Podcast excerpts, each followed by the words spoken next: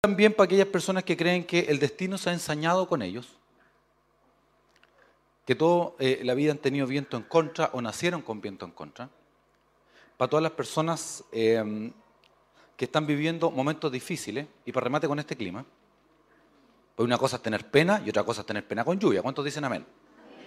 Para todos los de ustedes que han vivido ruptura amorosa, no es lo mismo vivir la ruptura amorosa y mirar por una ventana con un día soleado, a vivir una ruptura amorosa y que esté lloviendo. ¿Cuántos dicen amén fuerte? Sí, y, la, y la radio está endemoniada. Prendí la radio. Estás dentro de mí, en mi cabeza. No, la cambié. El amor de mi vida ha sido tú. Oh, te perdí, la culpa fue mía. Entonces esta radio está endemoniada, Padre Santo, la reprenda ahora. Son momentos que son difíciles, donde uno dice, por ejemplo, en mi caso yo digo eh, que tengo dificultades con mi suegra, después voy a contar que pasaban hechos reales. Entonces eh, yo digo, Padre Santo, háblame por tu palabra, ¿qué hago con mi suegra? Y tú abrís la Biblia, así la pica pollo, ¿no? Y dice, levántate, mata y come. es complicado. Eh, entonces ahí uno tiene que tener ojo teológico para poder interpretar como Dios manda. De esto y otras cosas vamos a hablar y nos vamos a reír harto porque vamos a hablar de cuestiones que son penosas. Eh, de cosas difíciles, de cosas que no pasaron. Son de esas cosas que uno se pregunta por qué pasó así. Incluso porque hubo gente que pudo haber hecho nuestra vida distinta para bien y no lo hizo. Y eso en hebreo se llama ser desgraciado. ¿Cuántos dicen amén? Pues no, han podido conocer la gracia de Dios. Para ahí hacerle el, enganche teológico. Así que vamos a orar. Espero que no solamente lo pasemos bien, sino que nos quede algo en el corazón que nos sirva para la vida. ¿Cuántos dicen amén? Para redondear esta, esta, parte de la introducción, voy a contar una cuestión espantosa que nos pasó eh, y que no se me nota. Yo creo que no se me nota es bueno. Eh, por, lo siguiente, yo creo que lo dijo, paradójicamente lo dijo Nietzsche, ¿no? Filósofo, este filósofo dijo, lo que no te mata, te hace más fuerte. Y tiene razón. Para los más jóvenes, Kanye West lo dijo en una canción. Nietzsche, ¿y ese quién es? Ah, lo ubico. Eh, así que de ahí, claro, ahí lo están diciendo con buen acento en inglés. Tenemos a alguien que es extranjero, así que necesito que alguien le vaya a traducir. Gracias, no sé qué alguien tenemos disponible ahí. Muchas gracias. Se agradece. Eh, vamos a orar para que Dios nos hable, Dios se nos revele y salgamos de acá más bendecidos, más claros, más animados y que sepas que la dificultad no es tu destino final. La dificultad es un medio que Dios va a usar para que logres cosas que no te imaginaste y lleguen más lejos de lo que tú habrías imaginado. Cuando dicen un amén fuerte eso. No, con ese amén yo estoy más motivado que ustedes por la propia vida, ¿no? ¿Cuánto dicen amén? Muchas gracias, hija, Señor te bendiga, Señor te lo pague. Ya te lo he pagado, llevo a tu hijo todas las noches después de la reunión de jóvenes. Porque aparte de ser pastor, soy tío furgón. Eso, eso aprendí el otro día. Padre Santo, te damos gracias por todo, te damos gracias por estar acá. Dios, yo te pido en este día que tú te manifiestes en medio nuestro. Yo he hecho mi parte, yo me he preparado, pero eh, Espíritu Santo, eh, el trabajo tuyo nadie lo puede hacer, nadie. La convicción de pecado, la revelación, eso solo lo traes tú. Yo me he dedicado a hacer mi trabajo y yo sé que tú harás tu parte, la parte que nadie más puede hacer. Yo te doy gracias por eso, te doy gracias por, por este día, te doy gracias por el clima, Dios, que mucha gente lo anda maldiciendo, yo te doy gracias porque está lloviendo, porque necesitamos que llueva. Te doy gracias porque esta lluvia, Dios, eh, moja los campos, moja la tierra. Descontamina el aire, yo te doy gracias por eso, aunque es molesto. Y es un tema interesante, y de eso vamos a hablar hoy día, de cosas molestas que nos hacen bien. Te doy gracias por eso. Yo te pido que saques todo cansancio, toda distracción, toda cosa que no esté de acuerdo con lo que tú quieres, Dios, cualquier cosa que esté en contra de tu palabra y tu designio, con tu propósito, tu misión, la reprendemos ahora en el nombre de Jesús y nos alineamos con aquello que tú tienes para nosotros. En el nombre del Padre, del Hijo, del Hijo y del Espíritu Santo. Amén y un aplauso fuerte. Ahora sí, con ganas, respire, despierte, mueva al de al lado.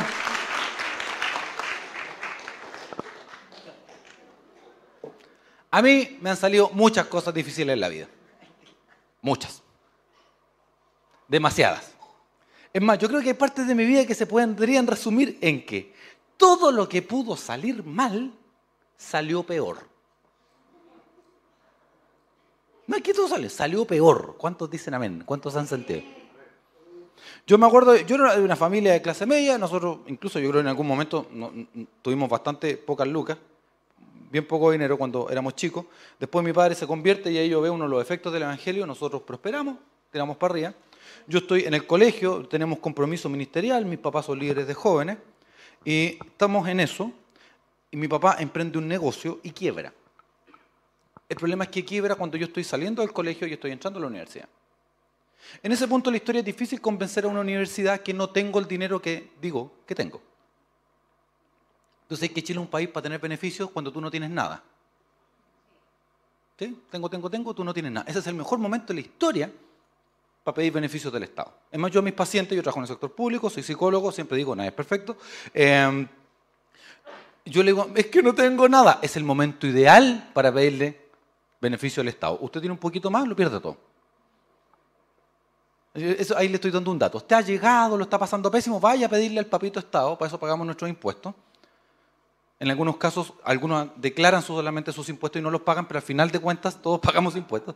Entonces el tema es que usted vaya y pida lo que es justo. Es un beneficio del Estado. ¿Por qué lo digo? Estoy, entro a la universidad, entro a la universidad, eh, el primer año mi papá malamente y duramente pagaron, después por mis notas y mis notas del colegio, porque yo siempre fui Mateo, Acá, es más, tengo que retractarme de algo. Siempre dije que las notas del colegio no servían para nada y es mentira. A mí me pagaron la mitad de la universidad. Yo estudié en la Universidad de Concepción, compañero. Me equivoqué de mano. Cuna del Mir. Donde uno de los ramos es Molotov 1, Molotov 2.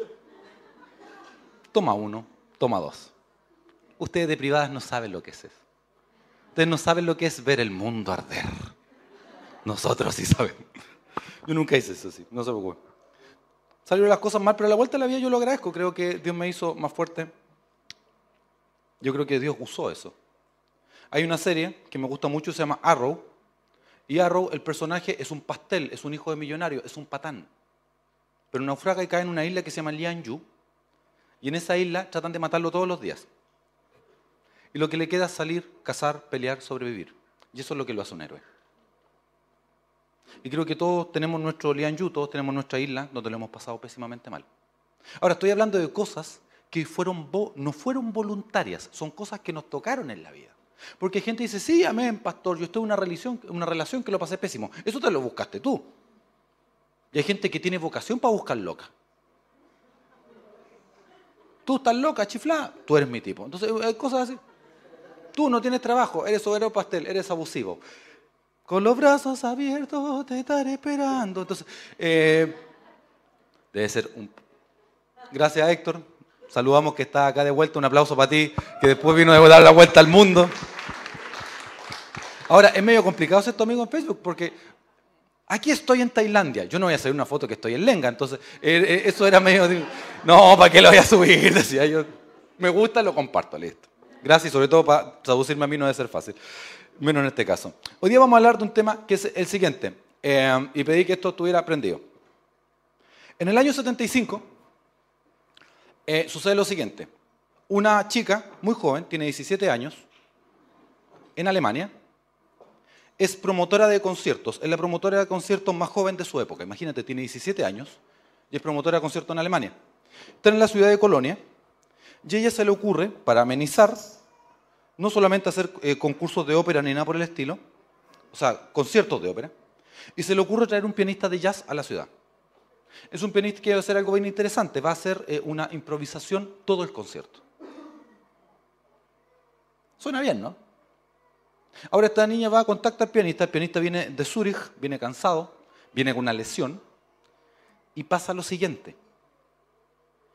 En la casa de la ópera de Colonia cometen un error. El piano que necesitan es un Bosendorf. Usted sabe que los músicos son bien puntillosos con lo que piden y le traen uno de la marca. El problema es que se equivocan de piano.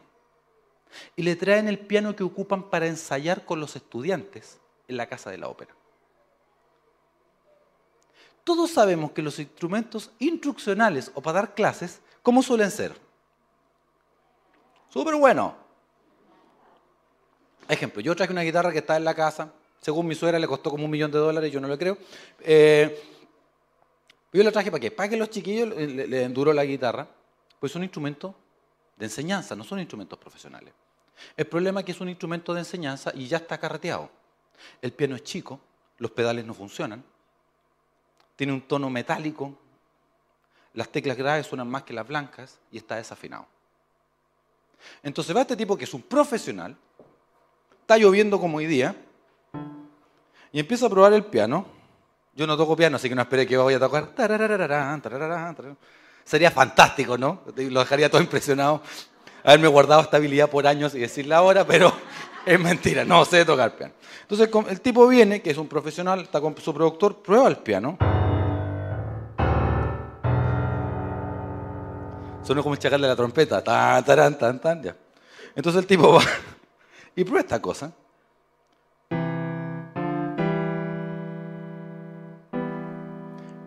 dice, es una porquería, yo no puedo tocar en esto. Como buen músico famoso, él no se lo dice, manda al productor que habla con la promotora y le dice, Keith, que se llama Keith Jarrett, no va a tocar. No lo va a hacer, no en eso. El tema es que quedan como tres horas para el concierto y le dice, o me consigues otro piano o yo no voy a tocar. Esta chica hace todo lo que puede, fríamente un adolescente, llama a todo el mundo. Ya a esa hora está todo cerrado. Estamos hablando que en Alemania a las 5 está todo cerrado. Acá a las 5 comienza la vida, ¿cierto? ¿Cuánto dicen amén? Nosotros somos ti, como que vía nocturna y todo. Los alemanes para eso ya están acostados, entonces no puede conseguirse un piano. Y además pasa otro milagro, un alemán comete un error. Esta cuestión pasa en Chile, nosotros diríamos, bueno, era esperable. Pero esta cuestión le pasa a los alemanes en la casa de la ópera Alemania, donde tienen un piano chico desgastado que no funciona. Trata, llama, trata de llamar a un afinador de piano, lo mejor que puede conseguir. Y esta chica le ruega al pianista que por favor, gracias, te agradezco la imagen, lo haga, que por favor toque. El tipo ve esta pobre pajarita de 17 años, la chica se está mojando bajo la lluvia, le dice, ¿sabes qué? Solo por ti, y me debes un favor, voy a salir a tocar. Keith Jarrett se levanta, y qué bueno que lo hizo. Entonces va y toca este piano espantoso, y tiene que hacer lo siguiente, tiene que mantenerse dentro del rango medio. Porque todas las otras teclas suenan mal. Está en una casa de la ópera, no está amplificado, por lo tanto para que se escuche en la última fila, tiene que tocar muy fuerte, tiene que hacer unos licks repetitivos con los bajos para que suene bien. Se para del asiento, empieza a tocar, sigue tocando, y qué bueno que lo hizo. Porque el disco Keith Jarrett Concierto en Colonia, es el álbum solista de jazz más vendido en la historia de la humanidad, hasta el día de hoy. Como si fuera poco, es el álbum de piano más vendido en la historia de la música. Vendió más de 3 millones y medio de copias. El concierto con el piano inservible, con el piano que es un error, con este piano que hace las cosas más difíciles, es lo que genera esta cosa increíble del disco más vendido de la historia como álbum solista de jazz y como álbum de piano más vendido de la historia. Qué bueno que cambió de opinión, ¿no? Muchos musicólogos dicen lo siguiente, dicen, si hubiera tenido el piano que quería, no lo habría hecho. Porque tuvo que tocar con, una intensidad, tuvo que despellejarse, tuvo que dejar eh, sangre, sudor y lágrimas para poder sacarle un sonido decente a ese piano. El piano que es un error, el piano malo, pequeño, carreteado, usado, desgastado. Dicen que el tono que tenía, porque después de la guerra todos son generales y empiezan a estudiar, era ese tono tan metálico era porque el fieltro de los diapasones, esas cosas que, que pegan como martillo, estaba desgastado. ¿Cómo alguien, aparte de la práctica y todo eso, el profesionalismo, logra hacer algo tan bueno con algo tan malo. Keith Jarrett, concierto en Colonia, está dentro de los mil un discos que hay que escuchar antes de morir.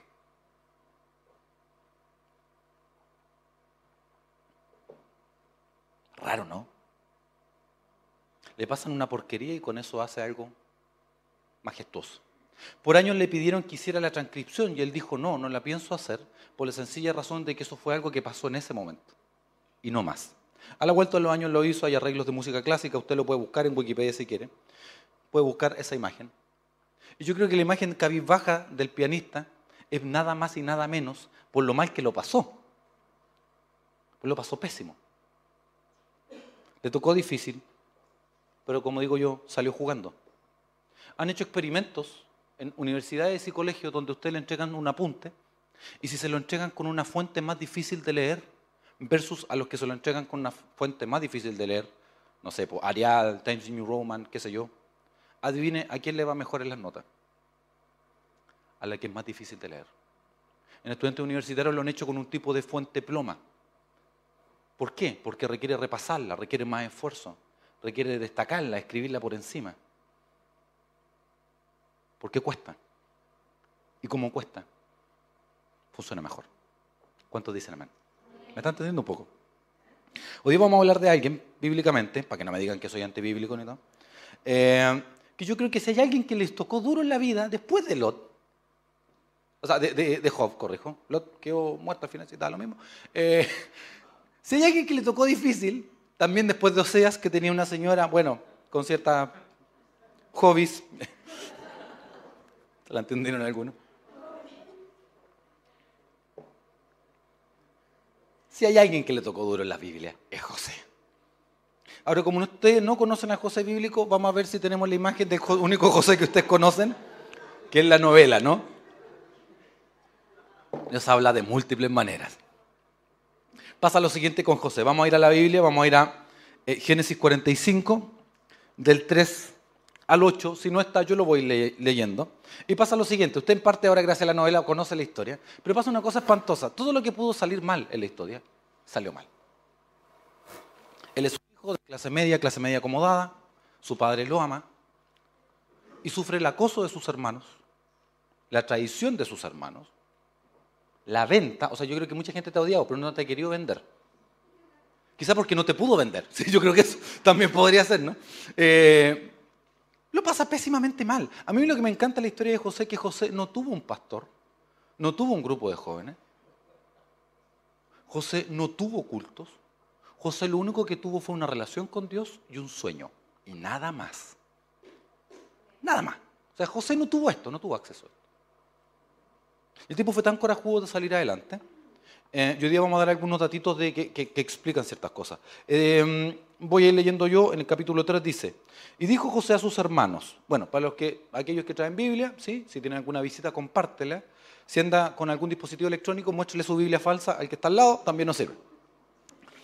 Dice, y dijo José a sus hermanos, lo vamos a parafrasear, no vamos a leer todo el capítulo, yo soy José, ¿vive aún mi padre? Y sus hermanos no pudieron responderle. Hay gente que hace así porque vio la novela, me sirve en este caso. Porque estaban muy turbados delante de él. Entonces dijo José a sus hermanos, acérquense ahora a mí. Y ellos se acercaron. Y él dijo, yo soy José su hermano, el que vendieron en Egipto. Ahora no, no, tengan, no se entristezcan, no tengan pena, ni les pese haberme vendido acá. Hay versiones de la Biblia que pueden variar dependiendo de la versión que usted tenga. Hay más modernas, más clásicas. Dice, porque para preservación de vida me envió Dios delante de vosotros. Pues ya ha habido dos años de hambre en la tierra y aún quedan cinco, de los cuales no habrá arada ni cegada. Y Dios me envió delante de vosotros para preservar posteridad sobre la tierra y darles vida por medio de gran liberación. Así que ustedes no me enviaron acá, sino Dios, que me ha puesto por padre de Faraón y por señor de toda la casa y por gobernador en toda la tierra de Egipto. Suena bonito una reconciliación familiar, pero paremos. Esto suena casi como el venga conmigo, el sábado gigante. Tenemos a José. ¿Tus hermanos te vendieron? Sí. Acá tenemos a tus hermanos. ¿Se acuerdan de esos programas, no? Todos lloraban, te regalaban un refrigerador. No entiendo para qué. El tema es este.